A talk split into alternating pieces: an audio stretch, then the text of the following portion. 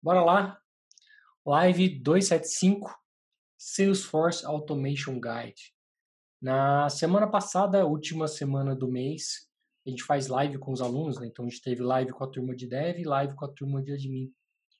E na live da turma de dev, um aluno nosso da turma de dev compartilhou um documento riquíssimo com a gente. E a gente sentiu que isso deveria ser um, tema de live, porque é um material tão rico, tão rico, com tanta informação, que a gente conseguiu extrair, espremer ali, extrair alguns insights para trazer para vocês, é, obviamente além de compartilhar o link com vocês. Então, bora lá, para quem ainda não me conhece, meu nome é Fernando Souza. Boa noite, galera. Meu nome é Arthur Anelli. E bom, o aluno que compartilhou, ele está aqui com a gente hoje, é o Leonardo. Então, Leonardo compartilhou com a gente aí o, o link desse documento. A gente, eu, não, eu não, não conheci esse documento. Quando ele compartilhou, a gente deu uma, uma breve olhada ali, não conseguiu se aprofundar muito na hora, mas já viu que era um documento show de bola, né? Então, resolvemos fazer alguns insights ali, trazer o que a gente consegue aproveitar e porque a gente, como a gente consegue aproveitar esse documento de uma melhor forma no nosso dia a dia, né? Não só em projetos, mas para estudar, enfim. É um, é um documento que vocês vão ver que é bem rico. Então, primeiramente, o que é o Salesforce Automation Guide? É, só para só abrir uma aspas aqui, a gente vai compartilhar o documento no final, porque ele é, ele é muita informação, tá? Se a gente compartilhar agora, vocês vão querer entrar no documento, começar a ler e vão vão parar de prestar atenção na gente. Então, vamos primeiro prestar atenção, depois a gente compartilha o link para vocês poderem olhar com calma. Hein? Bora lá, continue aí, cara. Bom, então vamos lá. O que é o Salesforce Automation Guide? Esse documento ele é uma aplicação que está no Heroku, então ele é uma, uma aplicação open source, dando um leve spoiler aí. E nele a gente contém, tem todas as informações, basicamente, não sei se todas, mas cara, se não são todas, faltam poucas é, sobre os processos de automação que a gente tem dentro da plataforma. Tanto os que são point and click, quanto é, Apex, Trigger, coisas de desenvolvimento. E ali dentro a gente tem uma, uma guia diversa com vários tópicos, e dentro de cada tópico ali, é, abordando cada processo de automação. É, basicamente ele, ele, tenta fazer um comparativo entre quatro deles, né? É, Flow, que já conhece aí, a ferramenta tem sido uma das ferramentas mais poderosas disponível dentro da plataforma hoje. Process Builder, que já foi considerado uma das mais poderosas, mas agora perdeu o reinado. O Workflow, que um dia foi muito importante, mas hoje em dia está cada vez mais recomendado e dentro desse documento, inclusive, está claramente né, detalhado lá o porquê não usar o Flow. E o Apex, que, dado o cenário, você vai chegar na conclusão de se vale a pena usar um ou outro. Né? Então, basicamente, a ideia desse documento é, dado essas quatro formas de automação que existem dentro da plataforma, qual que eu vou usar? Então, ele traz vários pontos, ele traz é, melhores práticas, traz casos de uso, funcionalidades, manutenção, como é fácil fazer a manutenção disso, segurança, debugging, testes, deployment, escalabilidade, é, disponibilidade, skill que você tem que ter e para quem que está disponível, é, future proofness, nem sei qual que você significado disso, cara, sabe? Não.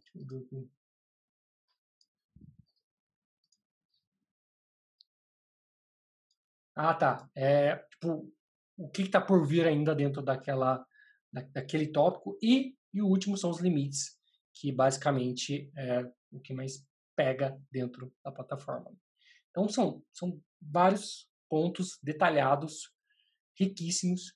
E quando eu olhei aquele material riquíssimo, eu falei, cara, isso deve ter saído de dentro da Salesforce. Não é possível que alguém conseguiu ter acesso a tanta informação para conseguir gerar um documento desse, se não feito por alguém da Salesforce.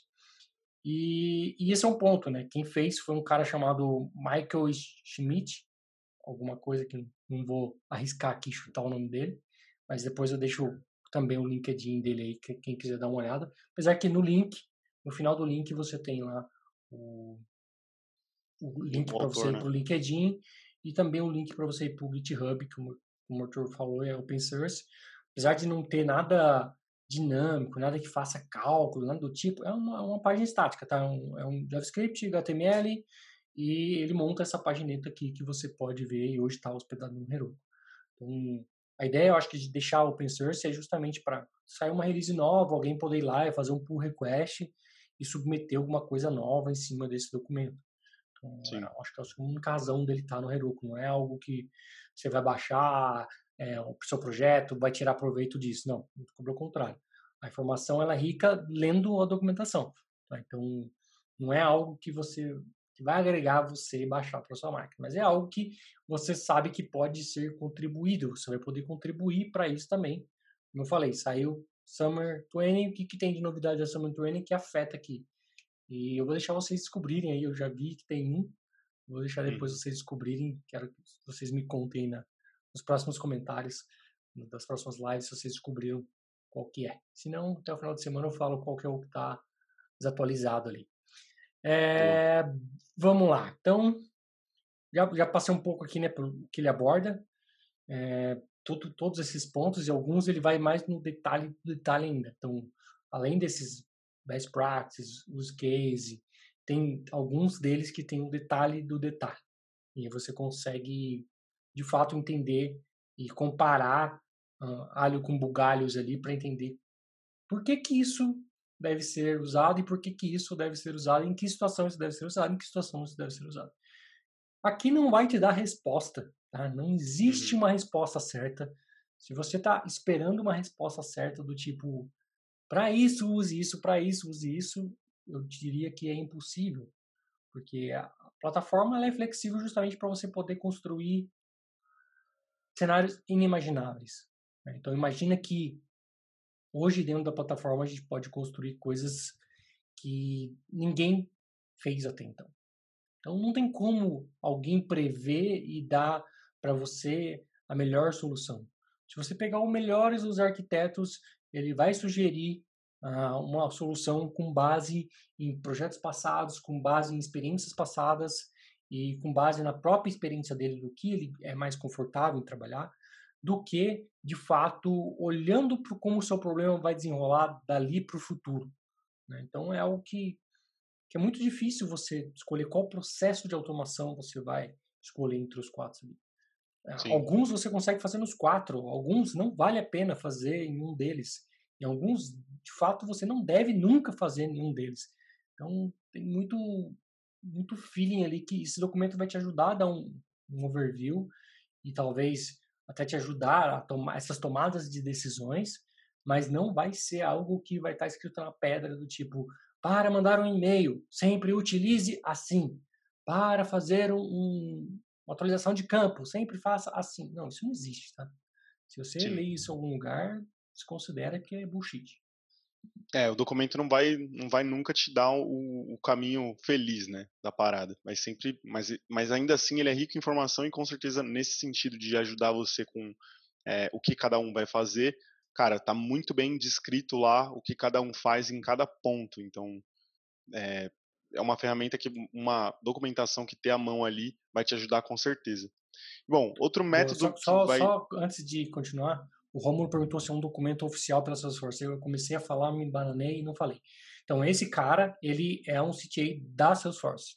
Tá? Então, por isso que quando eu li o documento, eu achei que era alguma coisa que era pertinente a informações que vinham lá de dentro. Porque são informações ricas e que algumas têm, têm vamos dizer assim, excesso de informação. Né? São informações que nós, meros mortais, não teríamos acesso se não alguém da própria Salesforce para ter acesso a esse tipo de informação. Então, esse cara ele é um CTA da Salesforce e criou isso. E tanto é que quando depois vocês vão acessar a página, tem alguns tópicos ali, alguns links embaixo, antes do link do LinkedIn dele, e o contato já vai direto para a página da Salesforce. Então, é, é bem claro que ele não está querendo se promover, está né? Tá querendo promover a própria Salesforce mesmo. Então, hum. é algo que ele fala até ali, né, que isso não é parte oficial da documentação da Salesforce. Tanto é que, por isso que eu falei que tem um, tem um gap ali, tem coisa da atualização que não está ali atualizado. E, e, não tende a ser exatamente uma parte da atualização, seu, documentação do seu source. Quando vocês verem o documento, vocês vão entender também que não tem como, né? A forma como ele estruturou esse documento é totalmente diferente da forma como a gente vê uma documentação da Salesforce hoje. Sim. Né? Ele estruturou sim. de uma forma que você consegue ir, ir, que pegando por pedacinho, entendendo alguns casos que tem ali dentro que você nunca vai ter na, na documentação uhum. do Salesforce. Né? É a forma com que ele mostra, né? Tá bem ele pega ali os, os pontos, as ferramentas de automação e mostra meio que eu diria que às vezes é exatamente como a gente queria ver na documentação, né, do jeito Exato, que ele põe ali. Então, uhum. então fica bem nítido o que cada um faz, o que um não faz, que o outro faz, enfim. Uhum. Tá bem nítido. E outra forma que a gente pode usar ali como ajuda essa documentação, eu acho que, inclusive, é, para mim, meio que virou um material obrigatório para quando eu vou tirar uma certificação, agora que eu conheço esse é, Salesforce Automation Guide. Se na minha certificação eu sei que vai cair alguma coisa de automação, meio que vira ali obrigatório você passar uma, dar uma leitura nesse documento, é, pelo menos em alguns pontos, nos que você acha, nos que você vê ali que vai cair na certificação, porque isso vai te ajudar a cair uma questão de automação. Cara, se você leu esse documento aqui, eu acho que com certeza a resposta vai, vai vir, né? Junto a. É, me, meio que sem querer, gente faz um complemento com o que a gente falou na sexta, com o que a gente falou ontem, com, com o que a gente está falando agora, né? E é, é. justamente o é. que vocês parar para pensar que a gente estava falando especificamente das certificações de admin, developer e app builder. É, esse esse material é riquíssimo para essas três, tá? Então, uhum. é, uma, é uma leitura, vamos dizer assim, obrigatória para para esses três para essas três certificações, você vai conseguir extrair conteúdo ali que vai te servir. Vai ser um, esse é um tipo de documento que a gente fala quando a gente estuda, que a gente estuda Trail Mix, Focus on Force, é, documentação. Esse é um tipo de documentação. Tá? É boa. Que é fora do, do mundo seu source, não está é, explicitamente dizendo no Trail Mix estude isso, mas que você sabe que dali você consegue extrair conteúdo para estudar e para ficar afiado no assunto. Exatamente. Então vira uma, uma documentação aí primordial. Uhum. É um outro ponto que a gente vê também é que esse esse tipo de documento, é, como ele é rico, como eu falei, ele é rico em detalhes técnicos que dificilmente você vai conseguir encontrar na documentação, não que não esteja na documentação, esses detalhes estão lá na documentação, mas para você chegar no exato tipo qual o limite do Flow, qual o limite do Process Builder, qual o limite do Apex, para você comparar isso, colocar side by side ali e conseguir comparar, uhum. sem estar num documento desse, você vai demorar horas para achar isso na documentação. E muitos dos cenários que ele aponta aqui, você sequer conseguiria imaginar na sua cabeça antes de preparar um documento para uma apresentação, por exemplo. Então, esse é o ponto que a gente destacou aqui. Então, vamos supor que você tem que fazer uma, uma apresentação para o seu chefe, para sua empresa, para o seu time, para explicar por A mais B por que, que a gente vai seguir um caminho e não outro. Por que, que a gente vai fazer ah, tá. Flow é. ou, e não por, por Apex? Por que, que a gente vai fazer por Apex e não por Flow? Então, esse documento pode, você pode usar esse documento para te ajudar isso, para te ajudar a te guiar nesse cenário aí com argumentos para você matar objeções que você vai encontrar ao longo da sua apresentação. Exatamente. E bom, qual é a nossa visão do documento? Cara, eu acho que, num resumo geral, mais do que a gente já disse aqui, é, para mim, para a certificação, é um documento que virou ali obrigatório para dar uma lida se, caso a certificação que eu vou fazer vá cair processo de automação. É, para projetos, para decidir por novos caminhos, para desenvolver, é, construir novos projetos, eu acho que também é uma documentação torna-se meio obrigatória. Claro que com o tempo você vai alguns pontos ali, se você já leu uma vez, provavelmente você vai lembrar, mas acho que não custa dar uma olhada de novo. E cara, para quem está tá aprendendo, para mim também vira uma, uma documentação que é meio que como fazer uma trilha ali de iniciante, né? Então, claro, para você entender processos de automação, automações e tudo mais, vai um, um tempo, não adianta chegar no Salesforce já ir partir para isso, mas depois de aprendido as partes de iniciante, fazer uma trilha de administrador iniciante, ou vai construir um primeiro process builder, ou enfim, a documentação ela vai de acho que vai do básico, tem coisas ali que são básicas até coisas bem avançadas, bem técnicas e comparativos, como eu falei, é, ali pra, no meu ver é como às vezes eu queria que tivesse na documentação e que, como o Fernando falou, é muito difícil às vezes a gente localizar é, na documentação ali, tem que fazer um, uma leitura que às vezes é fica um pouco difícil, não fica tão claro o limite, mas ali tá, tá bem claro, bem nítido quais os limites de cada um e, enfim, onde a gente pode chegar com cada processo de automação. É, o que eu achei bem bacana, é, primeiro assim, não é um documento extenso, tá? É, por, por a gente tá falando que é uma documentação, tem detalhe, você já pode estar tá imaginando, sei lá, que é um puta documento que você vai ficar horas e horas lendo, lendo isso. Não, não é. É, é um documento que é bem focado naquilo que ele propôs a ser, que é um guide mesmo, tá? Então, acho que é, é mais resumido que um guia de bolso aqui. Não é uhum. algo que vai entrar em muitos detalhes, com muitos termos técnicos. Não é uma documentação. Né? É um documento rico, mas não é uma documentação. Mas ele aborda, ele, na primeira página você já vai encontrar, por exemplo, um mapa de, não é nem um mapa de calor, que é um mapa de é um gráfico que mostra né, para onde onde ele tende, um mapa, um, um gráfico de tendências. É, e aí você tem entre funcionalidade, velocidade, escalabilidade, manutenção, segurança, gerenciamento de erros, limites, debugging, teste, deployment, disponibilidade, skill requeridos, risco baixo e evoluções futuras. Então você tem em um mapa, um, um único gráfico você já consegue bater o olho ali e ter uma visão a, um, a forma rápida, né? Tipo, onde tem mais riscos. E riscos aqui é, é muito, obviamente, que é muito relativo, né?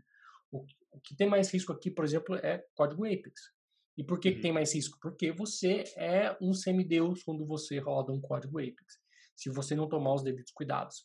Então, a gente já cansou de falar aqui sobre é, Field Level Security, a gente já fez live que falando sobre Field Level Security.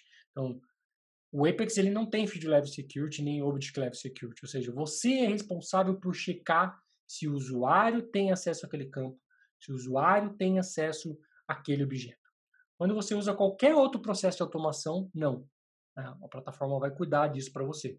Mas dentro do Apex, é sua responsabilidade como developer fazer essa checagem. E é aí um outro ponto que o que torna tudo horrível para a gente é você não é obrigado a fazer, porque tem casos em que você de fato não precisa fazer, tipo, você tem que fazer aquele, aquele trecho de código independente de quem seja dentro da plataforma, um exemplo. Então, não adianta você fazer um, um Object Level Security, sendo que você sabe que esse usuário nunca vai ter acesso a esse objeto, nem, nem leitura. Né? É um objeto específico do seu pacote que você tem que fazer uma leitura específica. Ou vou dar um outro exemplo aqui. Tem um campo, é, tem um objeto dentro da plataforma que é o Organization. Dentro do Organization, você consegue ter acesso a informações que está lá no Company Information, por exemplo, e além de uma série de outras informações, como qual é a minha instância, se a minha instância ela é de sandbox, se ela é uma, uma de developer, se ela é produção. Então, são informações que estão tá dentro do Organization. Só que não existe dentro do Profiles, nem dentro do Permission Sets, um lugar que você fala, olha, esse usuário tem essa permissão. Você, obviamente, consegue fazer isso com um admin, fazendo o select lá, e você consegue fazer isso também através de um código Apex. E isso é muito utilizado. Vou dar um exemplo nosso prático do dia a dia. A gente utiliza isso para bater nesse objeto e trazer, se é uma sandbox, se é uma org de developer, porque se é uma sandbox, se é uma org de developer, a gente vai fazer um call out para uma uh, para um ambiente nosso de sandbox, nunca para produção. E se é uma org de produção, a gente vai fazer uma chamada direto para a produção e nunca para sandbox. Então a gente faz essa verificação via código. E se eu colocar, por exemplo, um, uma verificação de permissão, eu nunca vou conseguir rodar isso, além a menos que eu seja um administrador. Porque ninguém na sua organização vai conseguir ter acesso a isso se não um administrador. Tá? Então tem coisas que por mais que seja né, o Apex aqui está bem claro que é uma, uma, um meio de automação de alto risco, mas é dever do, do developer mitigar esse risco, tá? Então, ele não vai falar aqui como você mitigar esse risco. Então, tome cuidado também nessa leitura de só olhar isso aqui e falar, putz, o Fernando achou que o documento era bom, mas eu estou olhando aqui, a Apex é um, risco muito crítico, então não dá para usar o Apex nada porque ele tem muito risco. Não, não é isso. É que ele também te dá é. superpoderes e com esses superpoderes vem grandes responsabilidades. E cabe a você, developer, é, saber de fato o que você tem que garantir Field Level Security, o que você vai ter que garantir Object Level Security, beleza? Só para contextualizar todo mundo aqui e não se assustarem quando olharem aqui para o Apex, que é um cara que está teoricamente em risco altíssimo. Bastante, é. Ele é mesmo, né? Então, só fechando esse ponto. Então, como a gente falou também no começo, é um projeto open source. A ideia é que você consiga contribuir. Então, quero ver quem descobre aí o que que que está faltando aqui. E fica também a, a dica aí para vocês fazerem um pull request e atualizarem. Eu vou postar agora então o link do documento e de novo quero agradecer ao Leonardo por compartilhar isso com a gente no Live dos Alunos. Acho que foi um documento muito enriquecedor e acho que vai agregar muito no projeto de vocês, na vida de vocês como Salesforce admin, developer, architect, assim por diante. E postei também o link do GitHub, que embora já esteja ali no, no documento, só para poder ficar compartilhado. Beleza, pessoal? É Deem uma olhada no documento, depois conte pra gente aí o que vocês acharam, se valeu a pena ou não. Eu acho que vale muito a pena a leitura como a gente pontuou aqui, né? Para uma apresentação, para você fazer uma apresentação e chegar com argumentos sólidos, para estudar para certificação, admin, app builder e developer, vai fazer toda a diferença. E até mesmo para conhecimento seu da plataforma e tomada de decisão, se você vai para cá ou se vai para cá. Eu acho que é um documento que tende a agregar muito. Isso aí. Boa. Então, a todos, Agradeço. Um forte abraço. E a gente se vê amanhã, às 9h41. Tchau, tchau. Falou, galera.